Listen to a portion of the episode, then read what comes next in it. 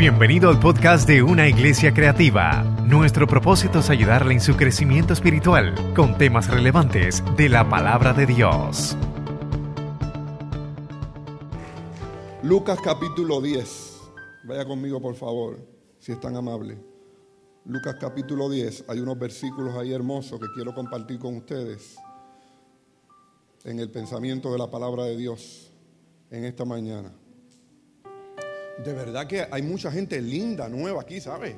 Y todos son lindos. Todos los que busqué por ahí no vi ni uno feo, todos son lindos.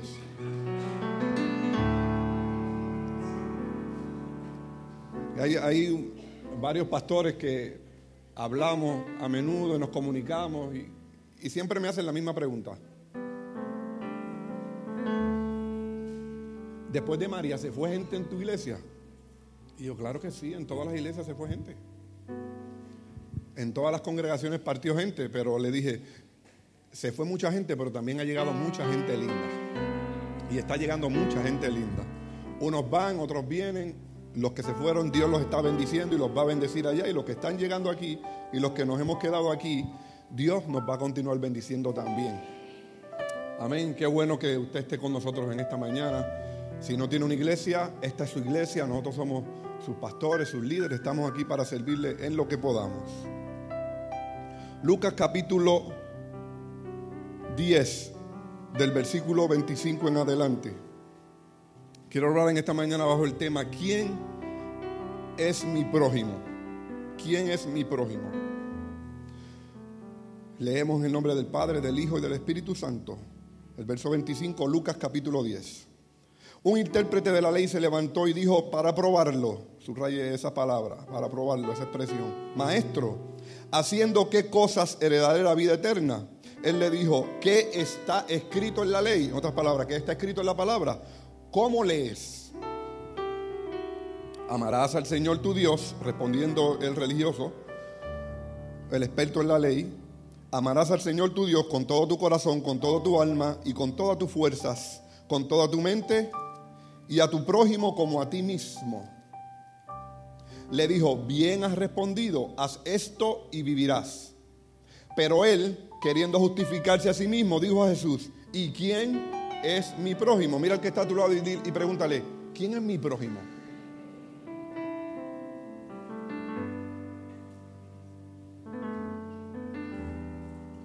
Respondiendo Jesús dijo, un hombre descendía de Jerusalén a Jericó, cayó en manos de ladrones, los cuales lo despojaron, lo hirieron y se fueron dejándolo medio muerto. Aconteció que descendió un sacerdote por aquel camino y al verlo pasó de largo. Asimismo un levita, llegando cerca a aquel lugar, al verlo pasó de largo. Pero un samaritano que iba de camino vino cerca de él y al verlo fue movido a misericordia. El verso 34 dice, acercándose, vendó sus heridas, echándole aceite y vino, lo puso en su cabalgadura, lo llevó al mesón y cuidó de él. Al otro día, al partir, sacó dos denarios, los dio al mesonero y dijo, cuídamelo, y todo lo que gastes de más, yo te lo pagaré cuando regrese. Jesús le pregunta a aquel religioso, líder religioso, conocedor de la ley, el verso 33, ¿quién pues de estos tres te parece que fue el prójimo que cayó en manos de ladrones? Y el verso 37 dice, y él le dijo, contestó el hombre, el que usó misericordia de él, refiriéndose, haciendo referencia al samaritano. Entonces Jesús le dijo, ve y haz tú lo mismo. Hay dos preguntas poderosas, hay dos preguntas importantes en este pasaje bíblico. Hay dos preguntas que todos los seres humanos nos debemos hacer o nos hemos hecho alguna vez en nuestra vida. Y si posiblemente aquí hay algún amigo, alguna amiga que nos visitan esta mañana por primera vez o, o, a lo mejor lleva un tiempo sin estar en la iglesia o no, sencillamente no, no ha conocido al Señor, son dos preguntas que, que rigen, que dirigen el destino de todo ser humano, de todo individuo, del mundo entero.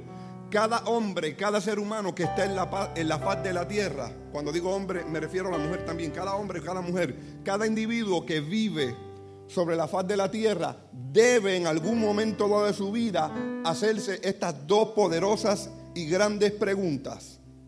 El versículo 25 dice que este intérprete de la ley, este especialista, conocedor de la ley, posiblemente era un fariseo, en el verso 25 dice que hace un approach, hace un acercamiento a donde el Señor para presentarle estas dos preguntas, pero su motivación no era la correcta, no era la que debería ser, no era no tenía este hombre en su corazón una preocupación genuina como debemos tener todos nosotros y especialmente todos aquellos que no conocen al Señor, que no tienen una relación íntima personal con Cristo, esa inquietud, esa preocupación, ese deseo, ese anhelo de acercarse a Dios no era la premisa, no era la premisa, no era lo que promovía o movía o provocaba el que aquel hombre se acercara a Jesús a hacer aquella pregunta, sino que la parte final del versículo o la, primera parte del versículo 25 dice que él hace estas preguntas a Jesús para qué? Para probarlo.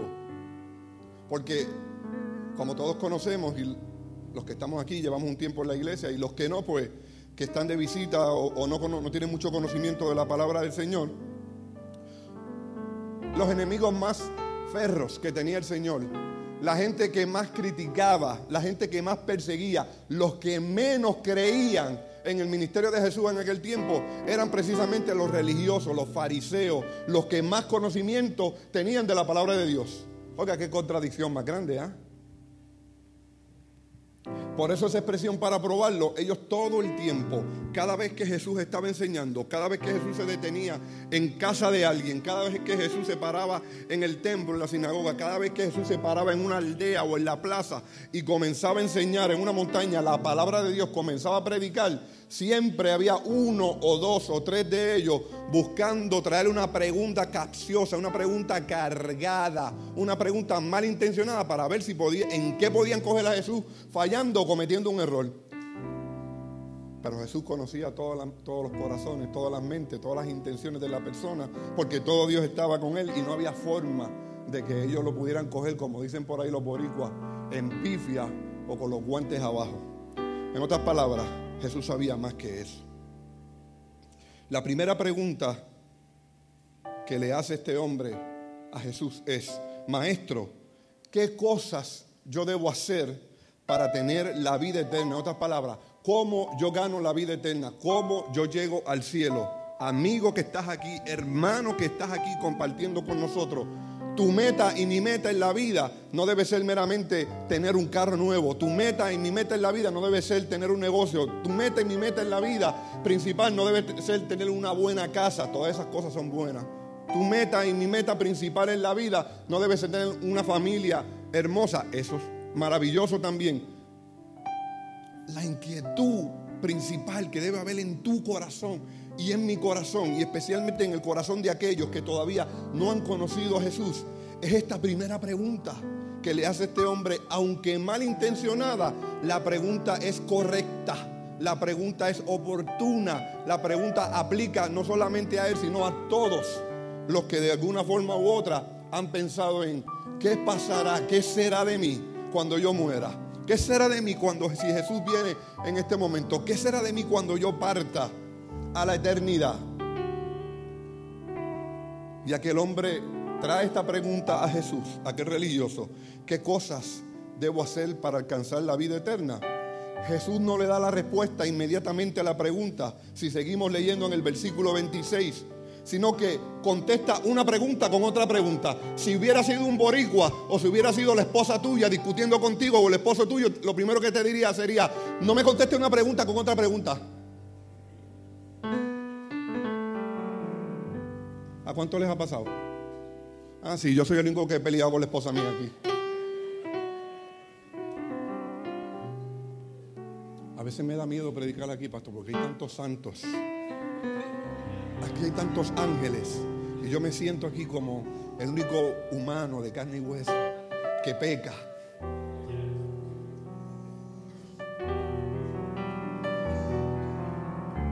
Contestó una pregunta con otra pregunta, como no le gusta a muchas personas. No me conteste con otra pregunta, contéstame la pregunta. Jesús le dice, ¿qué está escrito en la ley? ¿Cómo lees? Porque Jesús sabía que el hombre era religioso, era fariseo, era conocedor de la palabra de Dios. Y al Jesús hacerle esta pregunta, no solamente le está dando la respuesta correcta a una pregunta que viene con una intención incorrecta. Jesús le está dando una respuesta usando una pregunta, una respuesta correcta con la pregunta que Jesús le está haciendo para atrás al hombre, a una pregunta que viene con una intención incorrecta, pero es una pregunta correcta. Yo espero que hayan entendido todo eso que dije, porque no me va a salir. Si trato de decirlo otra vez, no, no me sale. En otras palabras, donde único, amigo que estás aquí, amiga que estás aquí, donde único está la respuesta de cómo tú y yo podemos ser salvos, donde único está la respuesta, donde cómo tú y yo podemos alcanzar la vida eterna, es en la escritura. Jesús le dijo, ¿qué está escrito en la ley? ¿Qué está escrito en la palabra? ¿Qué es lo que tú lees? ¿Qué es lo que tú has leído? ¿Qué es lo que tú has conocido? Amigo y amiga que nos visitan esta mañana, hermano querido que estás aquí en esta mañana. Tú puedes ser la persona más inteligente, más preparada, mejor educada, leer los mejores libros. Y es bueno, es fantástico, maravilloso leer y educarse y ser autodidacta.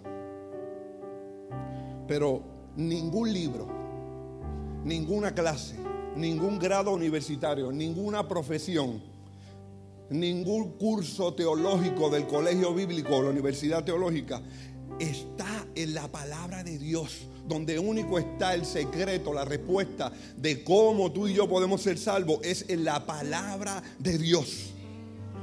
¿Qué está escrito? ¿Cómo lees? Aquel respondiendo dijo, amarás al Señor tu Dios con todo tu corazón, con toda tu alma. Es un versículo uno de los versículos más famosos, más conocidos en la palabra de Dios. Hemos predicado aquí, los pastores, un millón de veces acerca de él. Amarás al Señor tu Dios con todo tu corazón, con toda tu alma, con todas tus fuerzas. Señor, ¿qué yo tengo que hacer en esta mañana para ser salvo? Número uno, tengo que mirar a la escritura. ¿Qué dice la escritura? Esa escritura, para que yo pueda ser salvo, que yo tengo que amar a Dios con todo mi corazón, con toda mi alma, con toda mi mente, con todas mis fuerzas en otras palabras, en la Biblia está la respuesta para que tú y yo podamos ser salvos. ¿Y cuál es esa respuesta? ¿Qué es lo que dice la palabra? Una relación creciente, íntima, diaria, personal con Cristo Jesús, nuestro Salvador, y con nuestro Dios. Es el secreto para alcanzar la vida eterna. No es por obras, no es por ser buena gente, no es por diezmar y venir todos los domingos a la iglesia, no, no. Es una relación creciente y personal con Cristo y con nuestro Dios a través de Cristo y del Espíritu Santo, con todo tu corazón, con toda tu alma, con todas tus fuerzas. Y la parte final del versículo 27 dice, y a tu, prójimo como a ti mismo. Entonces el Señor le responde en el versículo 28, bien has respondido haz esto y vivirás. Pero él queriendo justificarse a sí mismo, ¿se da cuenta? Que la premisa de la, de la, intención detrás de las preguntas de él no era meramente, Señor, tengo un deseo, tengo una inquietud en mi corazón, yo quiero ser salvo, yo quiero tener una relación personal contigo, yo quiero servirte, yo quiero la vida eterna. No, no, no, no. E, e, esa, esa no era la intención, esa no era la raíz, eso no era lo que movía que el hombre. Aquí está explicando en el versículo 29 el evangelista San Lucas que él lo que quería era justificarse, en otras palabras, él lo que quería era demostrar con la respuesta de Jesús, con la respuesta que Jesús iba a dar, que él era santo, que él era perfecto y que él estaba viviendo, o sea, que como era tan religioso y conocía tan bien la ley y la palabra de Dios, pues ya era salvo. Y Jesús, conociendo los corazones, le dijo, espera, espera, espérate un momentito. La respuesta que Jesús le está diciendo, estoy parafraseando, espérate un momentito, pero hace falta algo más. Hace falta algo más que ser religioso, hace falta algo más que ir a la iglesia, hace falta algo más que diezmar ofrendar, hace falta algo más que ofrendar, hace falta algo más que cantar, que predicar. Y ahí entonces viene la segunda pregunta más importante en la historia de la vida y la humanidad que cualquier ser humano se puede hacer. La primera es cómo puedo ser salvo, cómo gano la vida eterna. Amando al Señor tu Dios con todo tu corazón, con toda tu alma, con toda tu mente y a tu prójimo como a ti mismo. Respondió Jesús. Y entonces esta segunda pregunta es donde la cosa se pone difícil en la historia. ¿Por qué? Porque aquel religioso tratando de justificarse, pues él sabía que él tenía, entre comillas, en buscar a Dios en su relación con Dios porque era religioso, porque era uno de los líderes fariseos de aquel tiempo, porque conocía la ley, porque andaba con la cajita. Eh, ¿Cómo es que se llamaba la cajita? Lo leí ayer, pero no me acuerdo ahora, no me acuerdo el nombre. Los religiosos de aquel tiempo, en las vestimentas que tenían, que tenían, andaban con unas cajitas y ahí adentro tenían Deuteronomio y tenían los versículos más importantes de la Biblia en esa cajita y la cargaban donde quiera. cargaban en las espaldas y, andaban con los textos bíblicos para que todo el mundo supiera lo mucho que ellos sabían de Biblia y los expertos que eran en la ley. Y hasta ahí aquel hombre creía que tenía, cuando entonces él mismo, él mismo es entrampado por su propia pregunta y por su propia intención. Cuando él hace la segunda pregunta, no se da cuenta que ahí es donde el Señor está aprovechando. Aquí es que no solamente te voy a dar una lección a ti, sino que voy a traer una lección para todos los que lean esta experiencia, esta conversación que tú y yo vamos a tener miles y miles y miles de años después, que es lo que estamos experimentando en esta mañana nosotros. ¿Y quién es mi prójimo? Amarás al Señor tu Dios, le dice Jesús, con todo tu corazón, con toda tu alma, con todas tus fuerzas, y a tu prójimo como a ti mismo. Me llama la atención que el hombre no pregunta, ¿quién es Dios? ¿Cómo conozco más a Dios? ¿Cómo me acerco más a Dios? Porque ya él conocía la ley. Ya él conocía ese mandamiento, ama al Señor tu Dios con todo tu corazón, con toda tu alma, con toda tu mente, con toda tu fuerza. Ya él conocía eso, se lo sabía de memoria. Estaba en Deuteronomio capítulo 6 y capítulo 8. Y lo tenía en la cajita aquí guardado cerca del corazón. Lo que no tenía en la cajita era la segunda pregunta y la respuesta no tenía respuesta. Por eso le pregunta al Señor, ¿quién es mi prójimo? Porque qué fácil se nos hace muchas veces amar a Dios que no vemos, que lo sentimos, que lo experimentamos, que lo adoramos, que no lo vemos. Tú hablas con todo el mundo, hasta te encuentras con un borracho y le dices, ¿tú amas a Dios? ¿Tú crees en Dios? Y sí, yo creo en Dios. Cualquiera puede creer en Dios y cualquiera puede decir yo amo a Dios. Y cualquiera puede decir yo voy a la iglesia y yo conozco la escritura. Pero cuando se trata de amar al prójimo, la cosa cambia. La cosa se pone difícil. Porque ahí entonces vienen a nuestra mente esos versículos de ama a tu enemigo, ora por el que te hace daño, Ama y bendice al que te persigue. El que te pida la capa una milla, dásela dos millas. El que te pida de comer, dale de comer. El que te pida de beber, dale de beber. El que te busque pleito, no, no contiendas con él. El que te dé una mejilla, ponle la otra.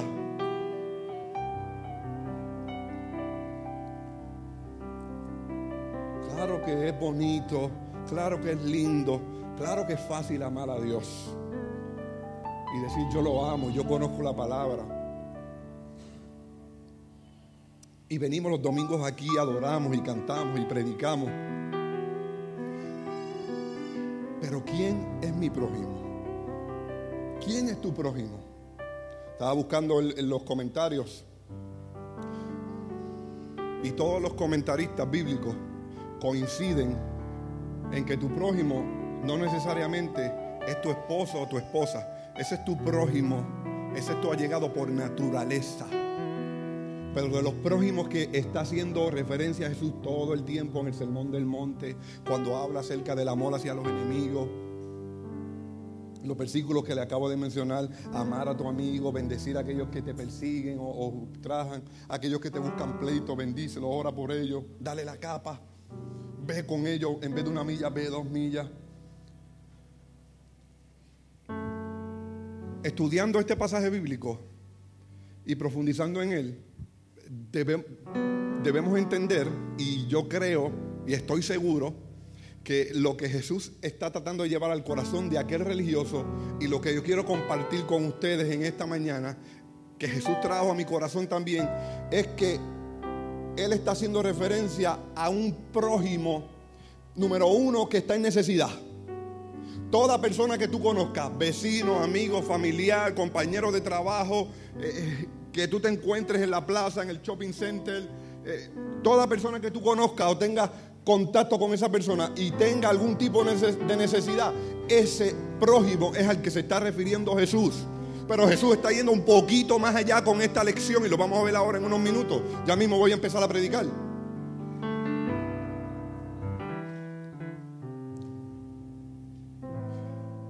Número uno, tu prójimo es todo aquel que está en necesidad, que tú puedas conocer esa persona, ese individuo tiene una necesidad. Pero número dos, tu prójimo también puede ser alguien que no te cae muy bien, que no te agrada mucho y aún así está en una necesidad y qué difícil se nos hace a nosotros servir, compartir, acercarnos a un prójimo que aunque está en necesidad, como no es de mi agrado, como no es del corillo mío, como no es del clan mío, como no es de la gente que a mí me gusta andar, porque yo ando...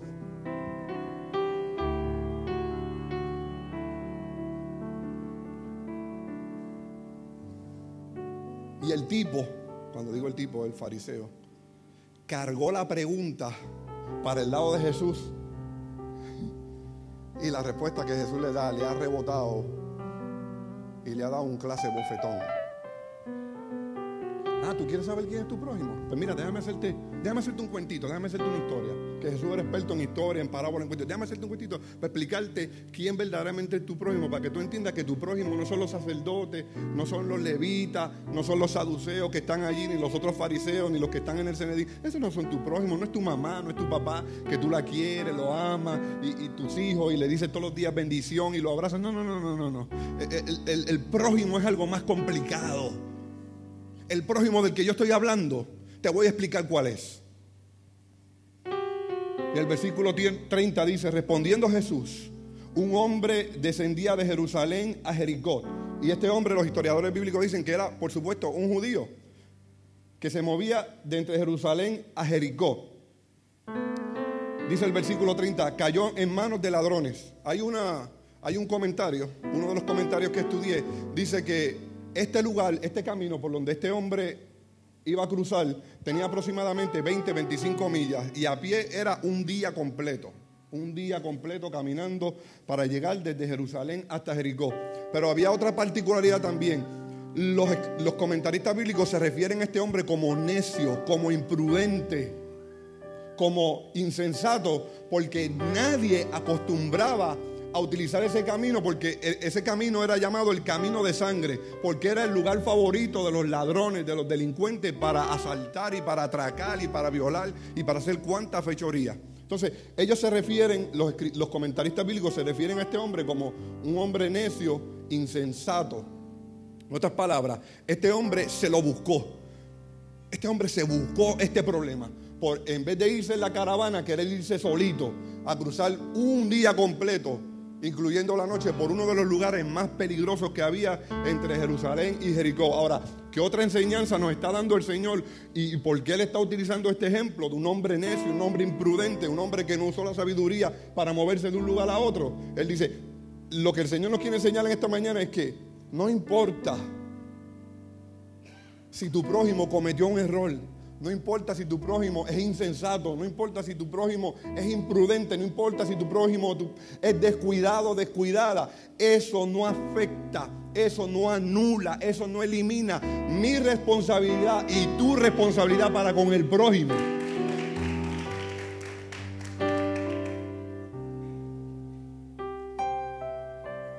En otras palabras, a la hora de servir al prójimo, a la hora de ayudar al prójimo, aquel que está en necesidad, no es problema mío porque Él está en esa, necesidad. No es problema mío porque Él cometió ese error. Dios te llama a ti, Dios me llama a mí a servirle. Dios te llama a ti y me llama a mí a buscarlo. Dios te llama a ti y me llama a mí a ayudarlo. Cayó en manos de ladrones, los cuales despojaron, lo despojaron, lo hirieron y se fueron dejándolo medio muerto. ¿Cuántos de los que estamos aquí en esta mañana? ¿Cuántos de los que estamos aquí en esta mañana? Cuando el Señor nos encontró, estábamos medio muertos. Estábamos heridos. ¿Cuántos de los que estaban aquí cuando vinieron a Jesús llegaron sin nada, lo habían perdido todo? Algunos perdieron el matrimonio, algunos perdieron los hijos, algunos perdieron el trabajo, algunos perdieron la casa, algunos perdieron el carro.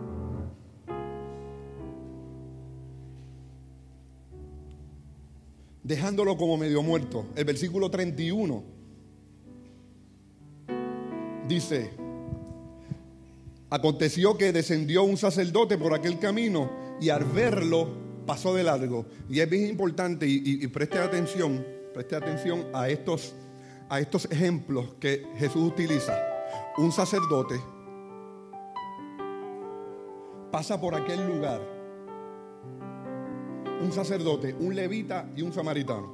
Un sacerdote que se supone que conocía la palabra de Dios, que se supone que debía dar ejemplo del el buen cristianismo, el buen compañerismo, que se supone que debía conocer al, a la derecha y a la izquierda el significado de amarás al Señor tu Dios con todo tu corazón, con toda tu alma, con toda tu mente y a tu prójimo como a ti mismo, el tipo hizo y siguió de largo.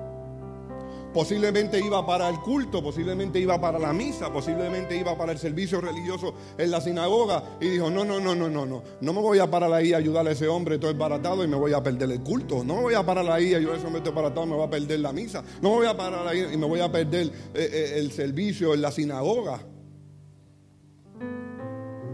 Qué tristeza es cuando nosotros como creyentes anteponemos primero nuestro estilo de vida religioso, en otras palabras, nuestra religiosidad, nuestra rutina, nuestra liturgia, antes de servir al prójimo que tiene una necesidad. Yo he venido a decirte en esta mañana, es bueno cantar, es bueno diezmar, es bueno orar, es bueno adorar, es bueno predicar, es bueno trabajar en la iglesia, pero más importante que eso es el amor y el servicio al prójimo, aquel que está necesitado.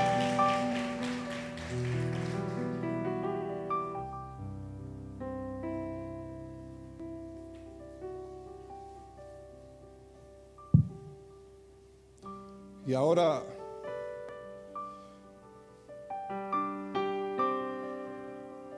me iba a decir algo, pero no lo voy a decir porque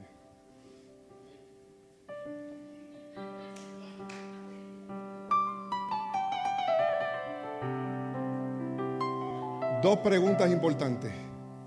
¿Cómo llego al cielo? ¿Cómo tengo la vida eterna?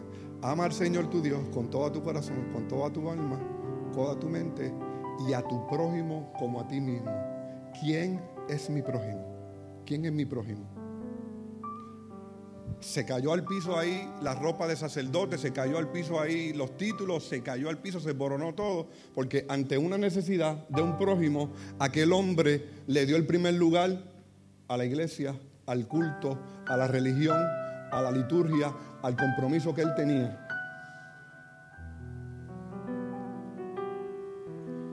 Y claro que hay que venir a la iglesia antes que el paz me mire mal. Claro que hay que diezmar, claro que hay que ofrendar, claro que hay que adorar, y claro que hay que servir, y claro que hay que trabajar.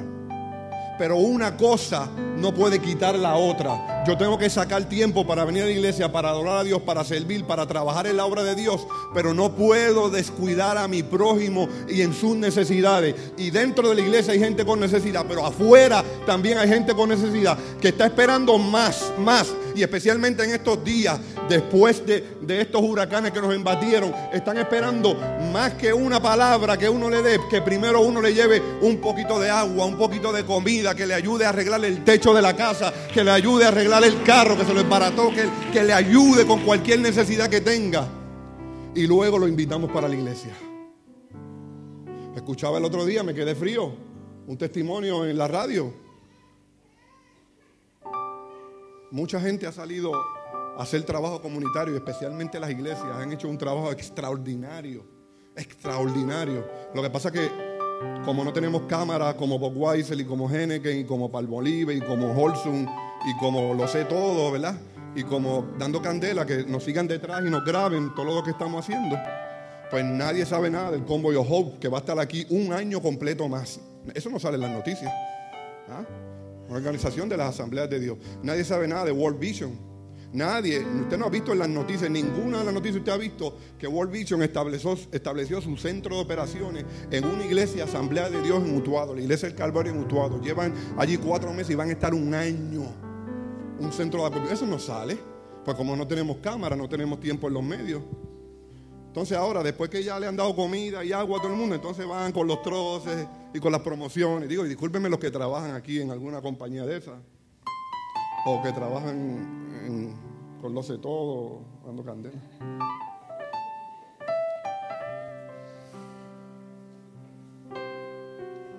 El sacerdote antepuso, puso primero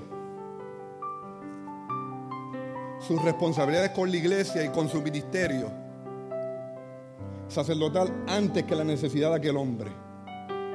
Asimismo, dice el verso 32, pasó un levita, otro religioso, otro conocedor de la palabra de Dios, llegando cerca a aquel lugar al verlo. En otras palabras, este no solamente era religioso, este fue curioso. Por lo menos el sacerdote dijo, no tengo tiempo, voy para, voy para la iglesia. Y siguió por ahí para abajo y no hizo caso. Este no, este pasó y se acercó a verlo. En otras palabras, vio el revolú de la gente allí, vio el gentío, vio el revolú como hay donde quiera que haya un crimen, y se acercó y dijo, mmm, esto está difícil, me tengo que ir, me voy rápido de aquí porque si me ven, los ladrones, o si están por allá todavía por ahí detrás de la roca, los ladrones esperando, pueden brincar y matarme a mí también. Siguió corriendo. Este, el pensamiento de Levita, es el pensamiento egoísta del ser humano de lo mío es mío y lo que te pasó a ti te lo buscaste por andar solo por ahí cruzando por ese camino, como dijimos desde un principio. Así que resuélvetelas como puedas. Qué triste es cuando el ser humano, y más triste todavía cuando un cristiano mira con ojos de prejuicio o con ojos de juzgar a otra persona que está pasando por una necesidad o que está en una crisis. Y en vez de extender la mano para ayudarlo, para servirle, dice, eso te lo buscaste tú por esto y aquello. Te lo buscaste tú por cabezón o por cabezona. Te lo buscaste tú por desobediente. Y esa fue la actitud del levita. Lo mío es mío y yo voy a resolver y me voy de aquí porque yo no quiero estar en este revolú y no quiero que me vayan a tirar a mí también, me vayan a asaltar y me vayan a matar. Indiferencia total.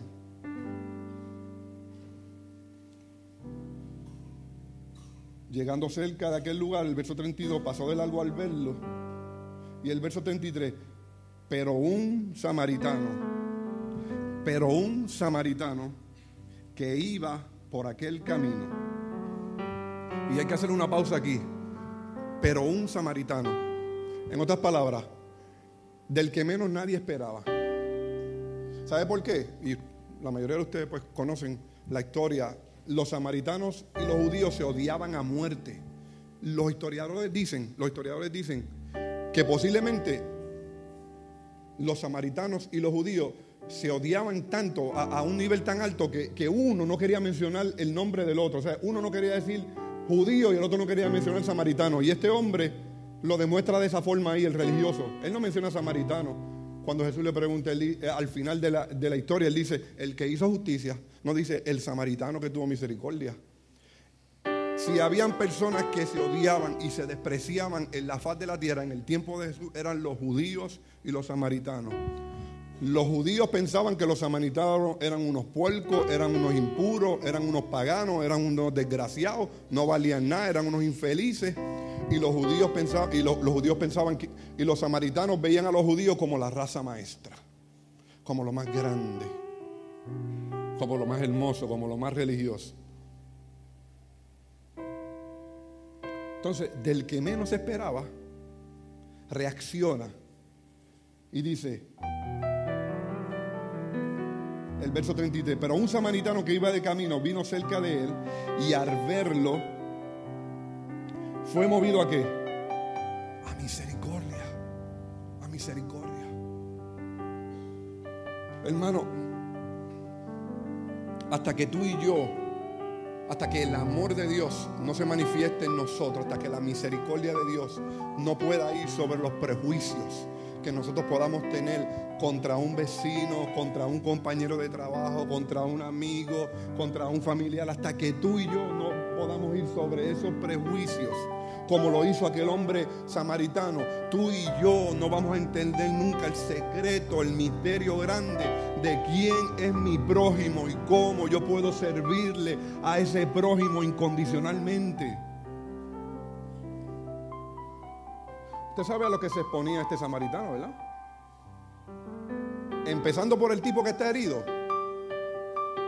Empezando por aquel que está herido, por el hombre que está herido. Ese es el primero que lo podía maldecir.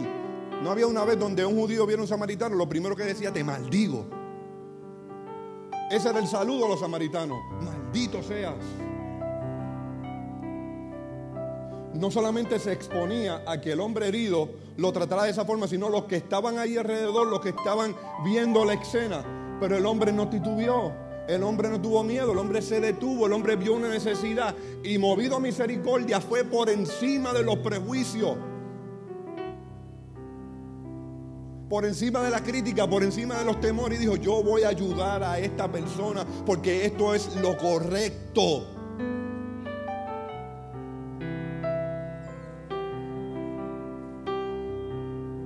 Todos los que tenemos el amor de Dios en nuestras vidas, todos los que conocemos a Jesús en nuestras vidas, todos los que le servimos a Dios y los que decimos que estamos llenos del Espíritu Santo y que danzamos y cantamos y testificamos y predicamos y decimos, no porque yo le sirvo a Cristo, no porque yo soy cristiano, no porque yo no hago esto, yo no hago aquello, yo no voy aquí, yo no voy allá, yo no digo tal cosa. Mire, nada de eso sirve si en el momento de una necesidad, que tú veas a una persona en necesidad, tú no te mueves a misericordia, tú no te mueves a ayudar a esa persona.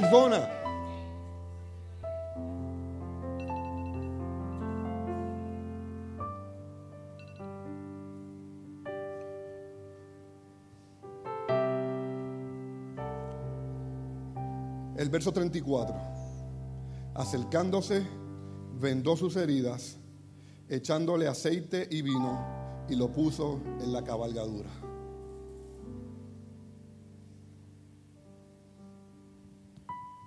¿Tú sabías que eso fue lo mismo que hizo Jesús contigo y conmigo? ¿Cuántos de los que están aquí eran malos?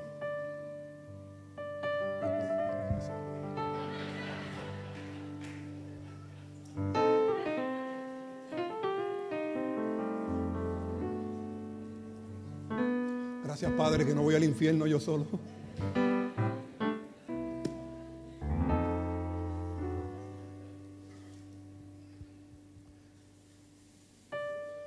Cuántos de los que estamos, estábamos aquí? Mire, hemos hecho cosas, eh,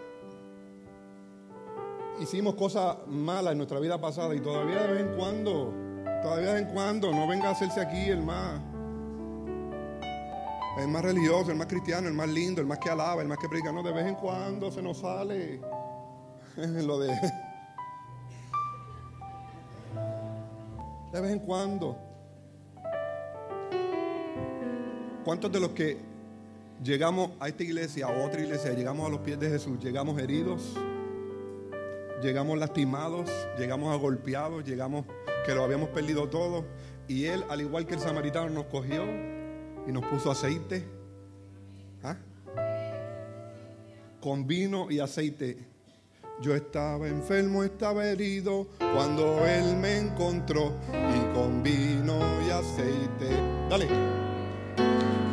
Con vino y aceite dio y todo mi ser restauró.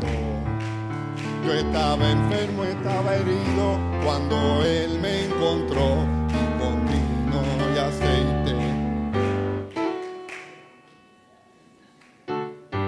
No, hay que seguir predicando porque los predicadores no pueden cantar, lo dañan, dañan el sermón, la gente se quiere ir.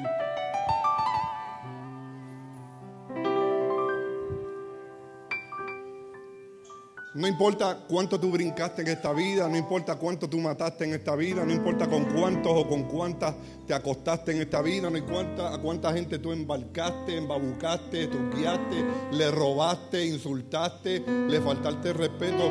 Él te cogió y te sanó las heridas. Él te ungió con aceite y con vino. Él cuidó de ti, Él te abrazó, Él te acogió. No hubo prejuicios en su corazón, en su mente. Él dio el ejemplo con su vida de lo que es el amor al prójimo.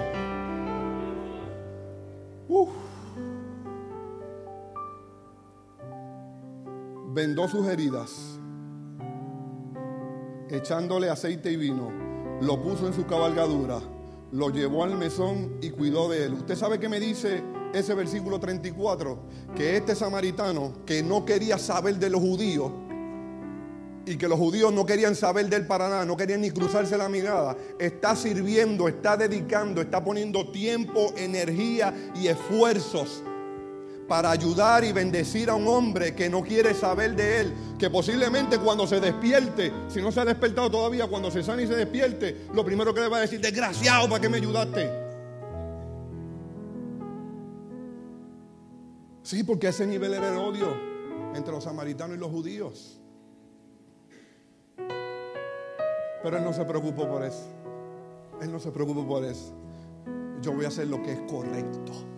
Yo voy a hacer lo que es correcto. Sin prejuicios. Le puso aceite, le puso vino. El verso 34 vendó sus heridas, echando el aceite, lo puso en la cabalgadura, lo llevó al mesón, cuidó de él. Al otro día, al partir, sacó dos denarios y los dio al mesonero Dos denarios eran el equivalente a un mes o mes y medio de hospedaje y comida en ese mesón. O oh, porque cuando yo voy a bendecir y cuando yo voy a ayudar y cuando yo voy a servir, yo necesito dedicar tiempo, yo necesito dedicar fuerza, pero también de vez en cuando hay que poner el billete, porque la gente necesita y tiene muchos problemas y hay que hacerle el favor, la ayuda completa. Y el verso 34 y el verso 35, todo esto que este hombre está haciendo aquí me dice que él dedicó tiempo, dedicó esfuerzo, dejó posiblemente familias y trabajo, tiempo, energía, esfuerzo y también dedicó dinero. Dos denarios, el equivalente a un mes y medio de hospedaje y de comida para que el mesonero en lo que él regresaba cuidara a aquel hombre.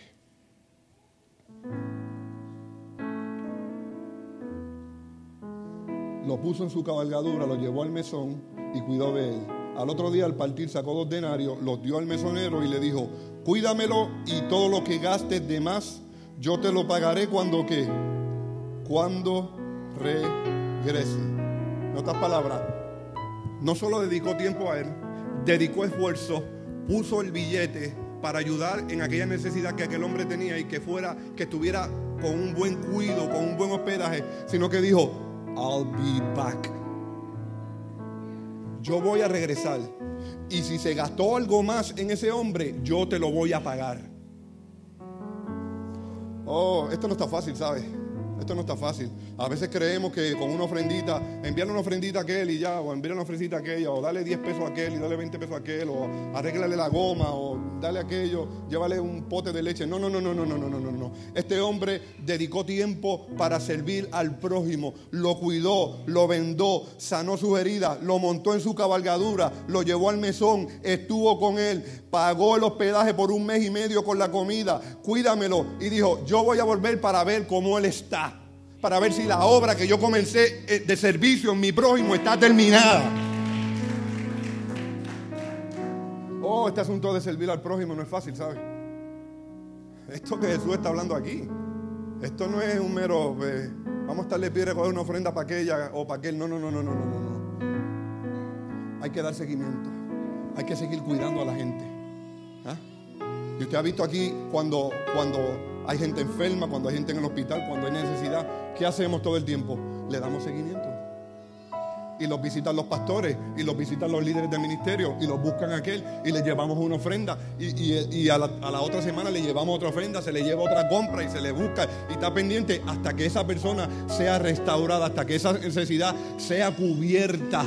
Ese es mi prójimo y ese es el ejemplo de mi prójimo. No meramente sanó las heridas, no meramente lo llevó en la cabalgadura, no meramente le puso aceite y vino, sino que le dijo al hombre, yo voy a darle follow-up a este individuo, yo le voy a dar seguimiento. Voy a trabajar, pero cuando vuelva voy a seguir pendiente de él a ver cómo están las cosas y si necesitas algo más, me avisas.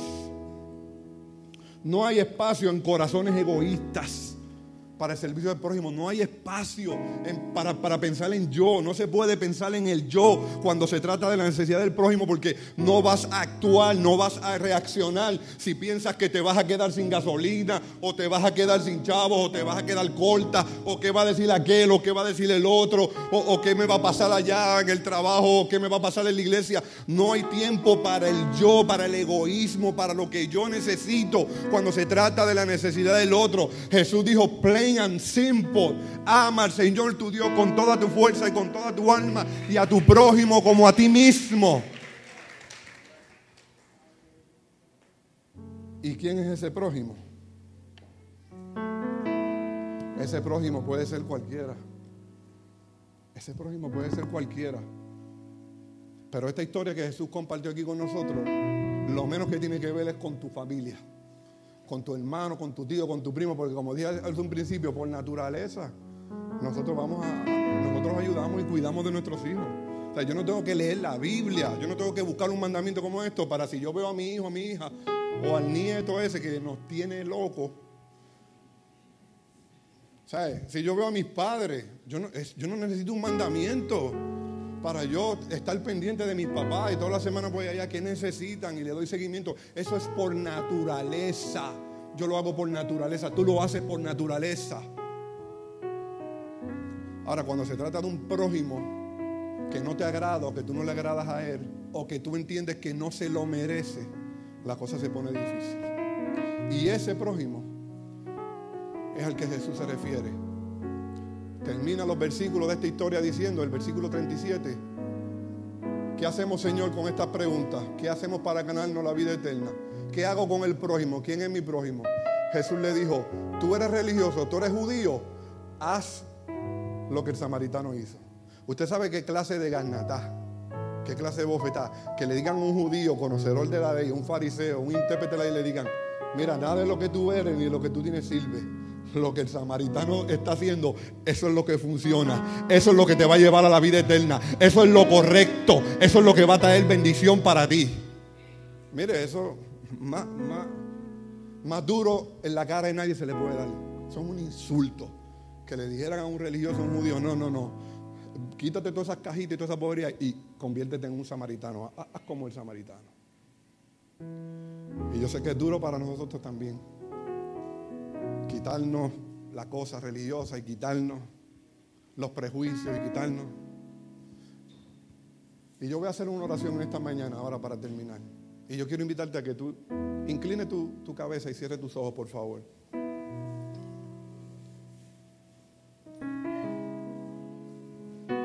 Pero antes de orar ahí mismo, con tus ojos cerrados, yo quiero que, que por un momento tú mires y traigas una foto a tu mente de una persona que tú conoces, que sabe que está en necesidad, que está pasando por una crisis, por un momento difícil en su vida,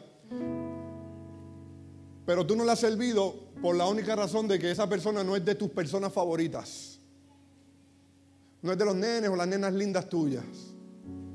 No es de tu agrado, no es, no es del clan tuyo. O sencillamente tú has estado indiferente como el levita hacia esa persona. Pues porque yo tengo lo mío acá y yo resolví lo mío y cada cual pues que resuelva lo de él. Ese prójimo es el que el Señor te ha traído en esta mañana a que pienses, analices y lo veas ahí en tu mente, en tu corazón. Y, ahora, antes de orar, en unos minutos, en dos minutos voy a orar. Pero mira a esa persona en tu mente, en tu corazón. Y el Espíritu Santo te la va a traer, te la está trayendo ahora mismo. Esa persona que tú teniendo la oportunidad de servirle, teniendo la oportunidad de buscarlo, teniendo la oportunidad de llenar una necesidad en ese prójimo, no lo has hecho por prejuicio, no lo has hecho por coraje, no lo has hecho por indiferencia, no lo has hecho porque estás enojada o enojado con él porque hizo aquello, dijo o hizo lo otro, o no te mira, no te habla, no te saluda. Esa es la persona que yo quiero que tú veas en esta hora ahí con tus ojos cerrados, en tu mente, en tu corazón, que tú la mires y me permitas orar por ti y me permitas orar por ella. Y todos tenemos ahora mismo esa persona en nuestra mente, en nuestro corazón. Y te pedimos, Señor, en el nombre de Jesús. Te pido por cada hermano que está aquí, por cada hermana que está aquí, cada joven, cada señorita que está aquí, Señor. Ahora mismo, Señor, estamos con nuestros ojos cerrados, pensando y viendo la foto, el retrato, la película de esa persona que conocemos pero que no nos agrada mucho, que no nos cae muy bien, que estamos llenos de prejuicios hacia él o hacia ella, que estamos molestos con él o con ella por aquello que dijo o hizo en contra de nosotros. Te pido en el nombre de Jesús, Padre, que cambie nuestro corazón, cambie nuestra mente, cambie nuestro espíritu en esta hora. Y que pongas en nosotros, Señor, el verdadero significado de amar al prójimo como a nosotros mismos. Que pongas en nosotros, Señor, la actitud y el corazón de aquel hombre samaritano. Que podamos ir sobre nuestros prejuicios que podamos ir sobre las críticas, sobre el enojo, sobre el coraje, sobre nuestro egoísmo, sobre nuestra indiferencia. Y que hagamos un compromiso, Señor, a que salgamos de aquí. Y si no hoy, durante esta semana, podamos encontrar a esa, esa persona, buscarlo, acercarnos a él y decirle, mira, sé que tienes esta necesidad, ¿cómo te puedo ayudar? ¿Cómo te puedo servir? Cambia nuestras mentes, cambia nuestros corazones. Llena nuestro corazón de amor, de servicio, de piedad y de misericordia hacia nuestro prójimo.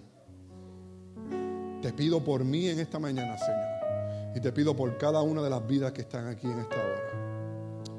En el nombre poderoso de Jesús. Somos cambiados, somos transformados. Y tú nos das una nueva mente, un nuevo corazón de servicio y de amor a nuestro prójimo. En el nombre poderoso de Jesús te doy gracias. Gracias por escuchar nuestro podcast. Para conectarse con nosotros, siga nuestra página web, unaiglesiacreativa.com o en Facebook, Una Iglesia Creativa, donde hay un lugar para cada miembro de su familia.